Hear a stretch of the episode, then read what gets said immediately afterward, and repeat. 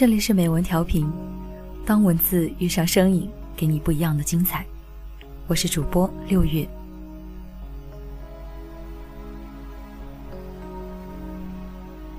今天为大家带来一篇熊言关于林徽因的评论。万古人间四月天，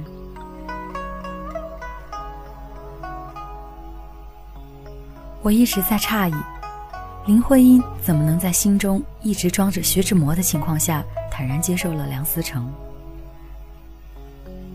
事实上，他爱了徐志摩一生。新婚之夜，梁思成问他。这个问题，我只问一遍，以后再也不提。为什么是我？林徽因说：“这个问题，我要用一生来回答。”准备好听了吗？多少林徽因小姐的忠实拥簇为这个典故沉吟良久，但我的解答是：她之所以没有正面回答，是因为她根本不知道如何正面回答。即便是最理性的人，也无法否认初恋在一个女人心中的位置，即使是万分痛苦的，却也是无法替代的。尤其当这个女人还处在青涩懵懂的年纪中时，对方却是大她八岁的已婚男人。林徽因的骄傲像贝壳里的珍珠，光芒罕见，却不会灼伤别人。即使冰心再嫉妒，也不得不承认，在那样一个乱世，林徽因确实当得起佳人一称。徐志摩的深陷也情有可原。我不想浪费笔墨在林徽因的爱情上，那些风花雪月不过是你我都见过的模样。但他还是默许了二人的恋爱。与其抨击这个长辈的道德观念，不如说，他对自己的女儿的分寸拿捏得很好。他知道林徽因终究会离开徐，结果真的是，林徽因在徐最不能自拔的时候抽身而去，连背影也没留下，徐心痛欲绝。我是天空里的一片云，偶尔投影在你的波心，你无需讶异。也无需欢喜，在转瞬间消灭了踪影。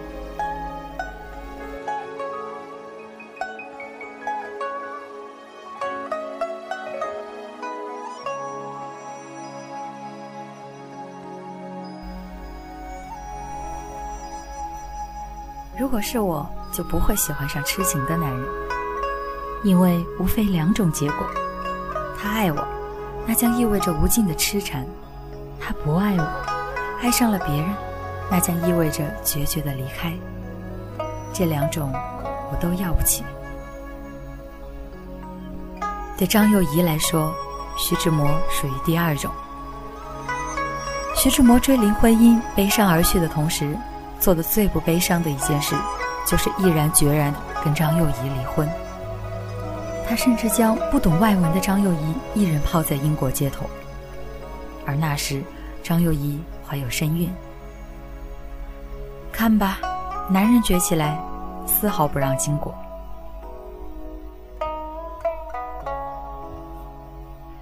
我是敬佩张幼仪的，不是因为她在丈夫抛弃妻子后依然照顾公婆终老，而是因为他能说出：“我其实不恨陆小曼，我恨的是林徽因。”他恨林徽因要走了徐志摩的心，却不肯和他在一起。也许陆小曼也恨林徽因，因为徐志摩坠机而亡的那天，正要赶去参加林徽因的讲座。有人说，陆小曼是他的朱砂痣，林徽因是他的白月光。我说，在徐志摩的心里。陆小曼这个枕边人无法企及的地方，恰恰是林徽因终生占据的地方。林徽因临终前唯一要求见的人就是张幼仪和他的孩子。他气若游丝的道歉里，有愧疚，也有对徐志摩的思念吧。但他终究不够爱她，所以才会全身而退。林徽因最爱的人，其实是她自己。因为爱自己，所以舍得辜负任何人。对徐志摩是这样，对梁思成和金岳霖更是如此。但谁也无法谴责林徽因。纳兰性德有首词，说：“别有根芽，不是人间富贵花。”林徽因永远是高坐在云端里的那个女神一样的存在。一方面，她以俯瞰众生的绝代风华，才情万千，使红尘让道于俊雅；一方面，她永远懂自己要的是什么，不过是人间的烟火和现实的安稳。就像白落梅说的那样，和一个温和庸常的男子相守一生。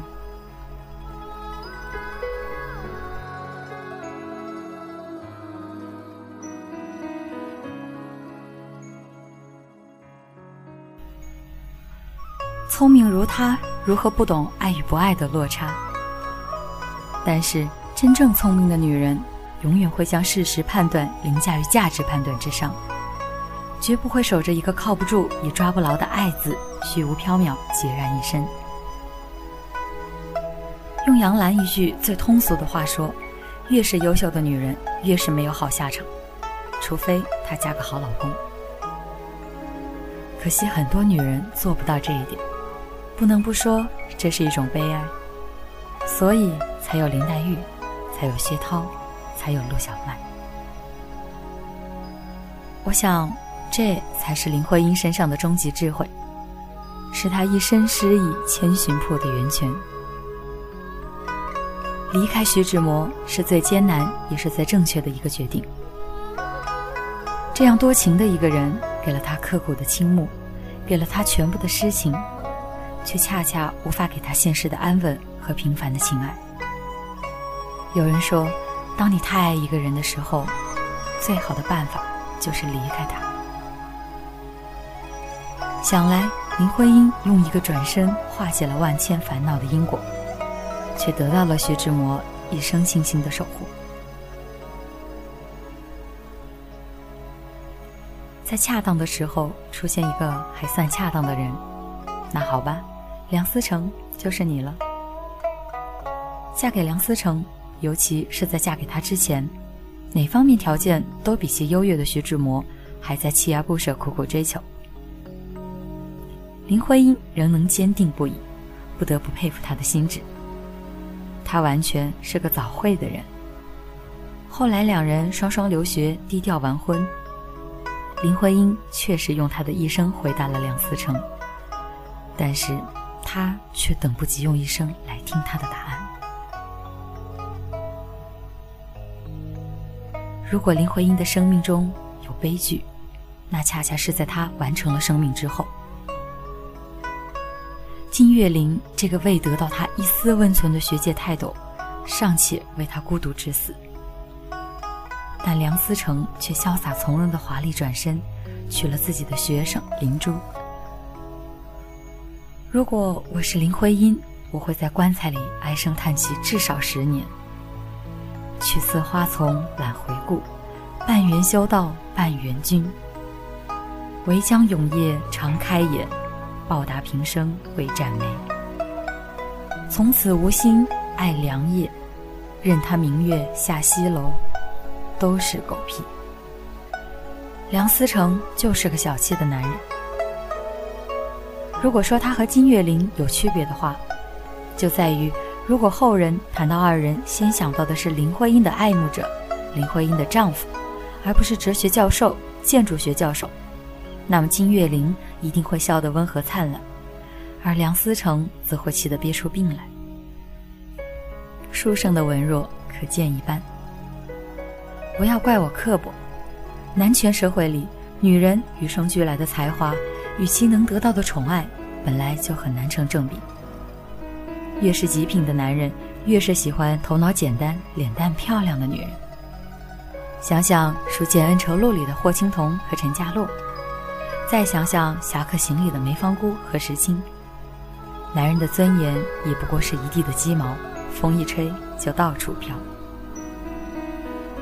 所以，庆幸林徽因没有深爱过梁思成，她也只是想找个伴儿。而梁思成之所以宠了林徽因一生，也不过是因为你是他遇见各方面最优秀的一个存在。宁愿一个男人是因为跟我在一起觉得快乐而爱我，也不愿意他是因为我优秀而爱我。只能无奈和金岳霖遇见的太晚。有时候命运会悄悄捉弄你一下，你却要用一生去回应这个捉弄。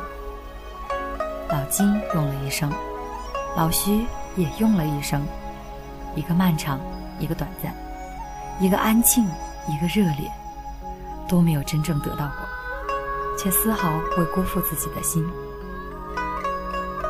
我是喜欢老金的，感性的面对自己，理性的指向世界。用全部的骄傲和勇气来面对生命里唯一的爱情。林徽因的事业需要四处考察，想起他一直逐林而居，我就由衷佩服他的执着。也许林徽因要是跟了他，一定也可以幸福。林徽因去世后，她的孩子们都亲切地叫她“金爸”。想是他们也由衷感动于这个沉默的男人为母亲而坚守的不离不弃的孤独吧。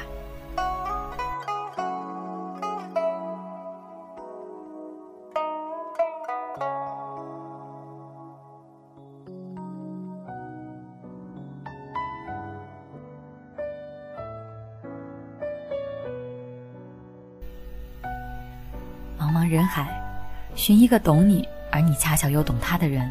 太难太难。遇到的时候，你们身边又正好有个位子是空着的，可以让你们一起聊聊天儿，一起说说话，就更难。但是让我知道这个世界上有这么个人，总比一直不知道要好。金岳霖对于林徽因来说，就是这样的存在。其实不在一起，就不在一起吧。一辈子也没那么长，对不？最后，我想说，一个女人一定要有能让自己的脚坚实的站在土地上的东西。至于恋慕与爱情，婚姻与家庭，只是衍生物罢了。林徽因能如此从容的行走在世间，可不只是因为她是个大侠小姐，也不只因为他绝代姿容。更不止因为他写了那几句流传甚广的诗篇。他为中国的建筑做的学术和实业上的贡献，通通无愧于那天赐的恩宠与无上的膜拜。至于爱情与人生这些无法掌控的东西，我只能感叹，知音难求。如若遇见，你能安好，便是晴天。